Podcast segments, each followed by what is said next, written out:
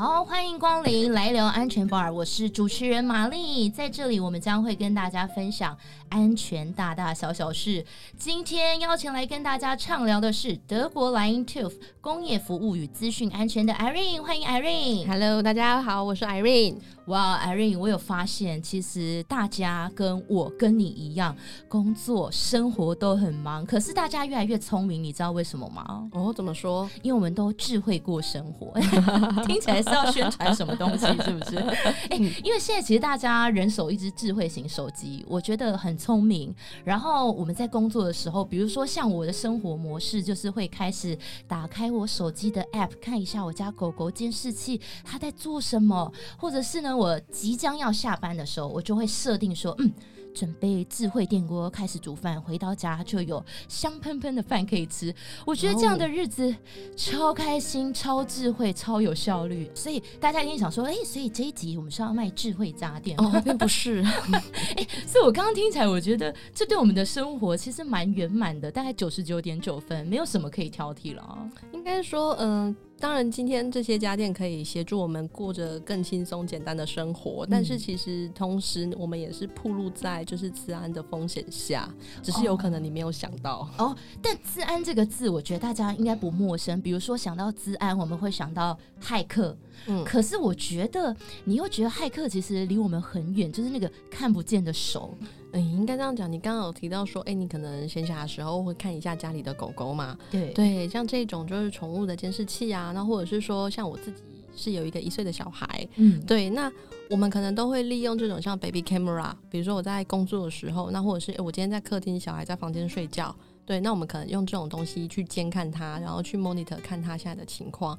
可是你有没有想过，就是国外有案例也是同样的，忽然发现有陌生人在跟你的 baby 讲话，好可怕！讲哪国语言啊？就是他可能对他想要逗弄一下小孩嘛，小孩可能以为是圣诞老人之类的吧。好可怕的是，怎么你？哎哎哎，就是这，你知道这首歌就会出来，好可怕、哦！没错，而且。嗯你看哦，像这一些监视器，那刚刚提到的是说，哎，他可能进入扬声器的管道，嗯对，他可能反向反向从从那个开始说话。那另外一点是说，哎，那如果说他可以透过这样的一个监视的设备去观看你家里的情况呢？比如说，有可能他会去控制你镜头啊，然后调整它的角度啊，那甚至他可能可以透过这个知道你现在不在家。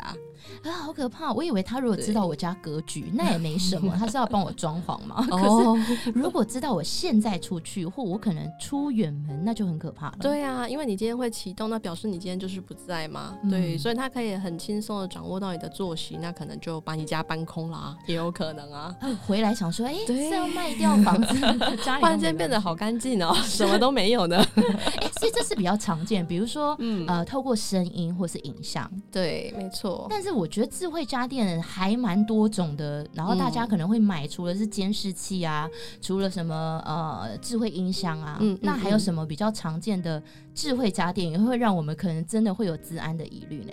哎，像我举例好了，现在很多人都在看那个 Netflix 嘛，你有考虑要买智慧电视吗？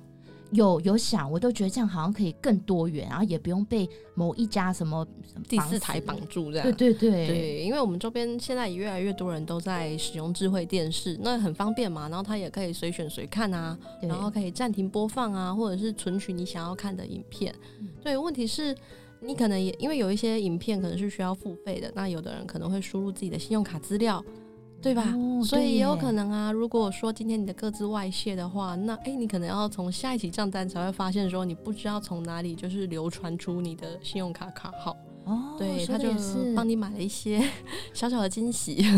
谢谢，对，谢谢，没错。哦，所以这些都是有点是牵动着，比如说刚刚我们会精神上吓一跳，接下来是钱财的损失。没错，哎，有没有可能会危害到我们的生命啊？举例来讲，那我们举一个例子好了，比方说像是现在越来越多的智慧车辆，嗯，对吧？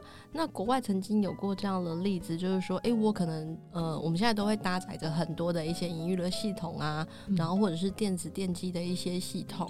对对，那如果说呃，你今天被入侵了，然后你今天开在路上，忽然间就熄火了，好可怕，或者发现你的方向盘没有办法转动，哎，好可怕、哦，对对对，然后或者是哎，忽然间就帮你开了车门，呃，先不用，这些都是有可能，他可以在远端就去做到一些事情，对对对。那其实照理讲，这些不管是智慧家电也好，智慧车辆啦等等的，或你刚刚讲到音箱。他们应该都是要给我们的生活带来便利的，对对。但是你如果今天这些东西被有心人士控制了，那反而会带来更多的危害。哎，真的。那那我很好奇一件事哦，像大家我们刚好提到，就是人手几乎人手一台智慧型手机，所以。大部分大家可能我在滑，我每天一定要滑一下我的社群软体啊，我要看一下呃今天发生什么事，我的朋友过得怎么样。可是我又发现，有时候跟朋友约约聊一聊，从我刚刚讲的东西一些关键字，马上在页面跳出来，要怂恿我买东西，你知道吗？没错，没错。哎，他是真的在收集我的声音吗？我都左看右看，想说到底从哪里知道我的资讯？哎对我也有这样的经历啊，比如说你跟朋友聊天啊，然后忽然就推播你一则广告，那这不就是我们刚刚聊的内容吗？或者就是建议你可以去哪里玩？然后或者要订什么饭店？哎，这是真的在收集我们的声音吗？因为社群软体它毕竟，因为不用钱的话，你自己就是商品啊！啊，不用钱的 最贵了，没错 没错。所以说，我觉得当然就是大家都有一些建议啦，就是要怎么去防止这些状况发生呢？比如说，你可以哎去你的手机，你的智慧型手机，你去设定的地方，可能看一下关闭这些社群软体它的麦克风或定位。或比方说你要使用的时候再开启嘛，对，或者是限制一些语音助理跟搜寻的功能，然后再来你要删除伺服器上一些就是这种语音助理的一些听写的记录，对，或者是关闭一些 App 的追踪。像我们刚刚讲，你可能你看你在哪一个 App 上看到推播的一些讯息，那你就特别去就是在设定的地方针对这个 App 去做一些功能的调整。对，然后或者是加强一些，比如说你的通讯软体的一些隐私啊，然后关闭个人化广广告，嗯，或者是关闭就是一些社群软体的站外浏览等等，我相信这些都是一些很实用的方式。是，对对。哎，所以我就有发现，有时候我可能更新，或者是我下载了一个新的 App，他就会说：“请问你允许什么什么什么？”啊，其实我们都没有看太多，就给他就是哎啊同意同意同意。我们第二哪一次不同意？不。同意没有办法下一步这样这种哦，所以我们还是要定时的回去看，然后重新的比如说关掉一些你刚刚说的语音侦测之类的功能，对对，或者定期的删除一些记录啊等等的，就是不要反过头来被它所限制或绑架了。是，对，螳螂捕蝉，黄雀在后，没错没错。哎，所以这样子。好啦，虽然它叫智慧家电，我们还是要靠人类自己的智慧，让我们就是不要让他们这些脑袋超越我们的想法。没错，所以我们要让他们为我们服务，而不是反过来被控制。对，接下来下一步就会变成所谓的智慧建筑，很多东西都会跟联网的设备构筑在一起。是对，包括你可能回到家，它可能会扫描你的虹膜啦，或者是你用指纹开锁啦等等的，你未来说不定都不会有管理室嘛。是对，你就直接回到。家，然后进电梯，然后家里可能是用智慧门锁等等的，嗯，对，这些设备都是联网的，有可能啊。是，但我东西买都买啦，但是我刚刚提到的这些 智慧家电带来的，好像也没办法丢掉哦。对啊，丢掉，哎，抹菜呢？那怎么办？我要怎么样解决我刚刚可能会遇到这些治安的问题啊？举例来讲，像你刚刚也有提到智慧音箱嘛，或那种家庭语音助理，对，那其实你可能会去可以多观察一下家里的这一些智慧家电在。没有使用的情况下，就你没有给他 order 的时候，嗯，他有没有一些灯号的闪烁啊？对，比如说，哎，你没有叫他做事，可是他看起来自己很忙，那他到底在忙什么呢？是对，或者是说，哎，像之前不是有说有监定，哎，监控一些特定产品，它可能回传数据的一些流量有异常，嗯，对对对，这个我觉得也是可以观察的一个要点。对，那或者是说，像刚刚你你有一些设备，你如果有办法就定期更新密码嘛，或者是去删除掉一些过去浏览使用的记录，嗯，对，那包括像智慧电视啊，或者有一些这些助助理的部分，你不要输入自己的一些信用卡号，对，至少避免你的财产损失嘛，嗯，对对对，我相信应该是有帮助的。是，所以就像呃，我记得在我小时候，小时候很小，那个电视只要有一点那个好像吱吱叫，我们第一个做法是拍拍它。对，所以现在已经行不通。哎，它只要吱吱叫会有点异常，哎，你真的要去观察。它可能帮你挖矿吗？那就谢谢喽。对，哦，所以各方面你只要觉得有异常，你都要注意。没错，对，还是要定期的去检查啦，避免自己的资料各自外泄，或者是呃，不只是钱财你。的生命安全、作息都受到危害，没错。那刚刚是给可能在呃民众这一端，那如果我是自己是厂商，我希望我的产品可以让。顾客们买的安心，我是不是也有一些管道可以让我的产品被认证？嗯，没错，因为其实像现在各国大家都对治安非常的重视嘛，所以可能针对这个部分也都设定有各自的法令。那以台湾举例的话，台湾像是有台克斯啊，就是我们有一个台湾资通产品标准协会，对，这个台克斯英文的话是 T A I C S，对它这边的话网站上有一些合格产品的名录嘛，就接下来大家如果就是。哎，不管是今天是消费者要入手产品的话，可以先去做搜寻；那或者今天是制造厂商的话，那可以先去了解自己要贩售出口国的一些各自的标要求。嗯，对对，然后去进行相关的一些测试或验证。那以我们公司来讲的话，像台克斯的部分，我们也是有摄入，或者像现在欧盟的话，他们之前有要求所谓的 GDPR 嘛？对。那 GDPR 落实体现在所谓物联网产品的话，它就是 follow EN 三零三六四五这个标准。对。那如果说你有产品要出口到欧洲，或者是说，诶，像北美，北美也有自己的一个要求啊，这个都可以跟德国莱茵这边做洽询，所以我们可以帮你拟定一套完整的产品认证方案。哦，对，那当然，我觉得如果以上这些数字 你都跟我一样记不起来的话，没关系。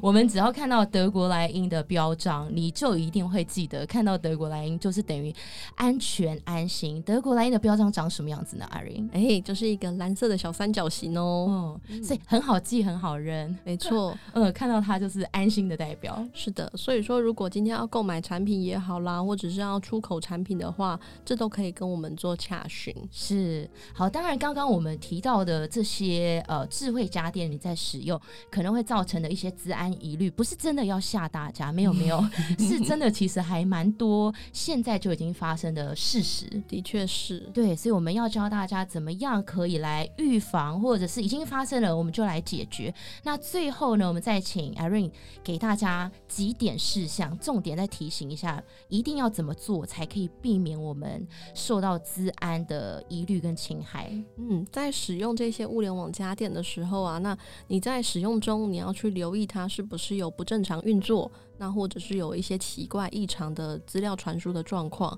那再来第二点是说，如果今天是要选购的话，那在选购的时候就先优先选购有资安标章认证，那或者是说今天这个厂商他有为资安做了哪一些分析评估报告或者是努力的对象。那再来，或者是说可以去呃搜寻这一些产品或厂商过去的治安的一个风评，那相信这些对各位都是比较有保障的。哦，所以在使用智慧家电还是多做点功课。没错，对。哦，事后还是要定时定期的检查，清楚一些资料很重要。对对对对，不要反过来被他控制了。真的，是的，我们不要成为控制狂，也不要被别人控制。对对，很重要。当然，刚刚我们提到的是一小部分。如果大家想要了解更多资讯啊，或者是你是厂商，你想要有呃有一些呃公证单位可以协助你来做各国的认证，都可以直接。跟德国莱茵联系，对不对？没错，然后我们可以协助你，让你的买家更安心。哦，这一定要的，很重要。好，今天非常感谢我们德国莱茵的安心大使 Irene，让大家开心过生活。是的，是的，我们下次见喽。好，所以如果大家对我们今天的内容有任何的疑问，都欢迎大家可以到脸书搜寻德国莱茵粉丝页，可以告诉我们你的悄悄话，私讯告诉我们你对于我们 Podcast 的感想或者是意见。也请大家多多动动手指头，帮我们分享跟支持我们的内容，以及记得订阅我们的频道。如果大家有任何其他类型的安全资讯想要知道的话，也都欢迎跟我们说。非常谢谢 Irene，谢谢喽，拜拜，Mary，，拜拜。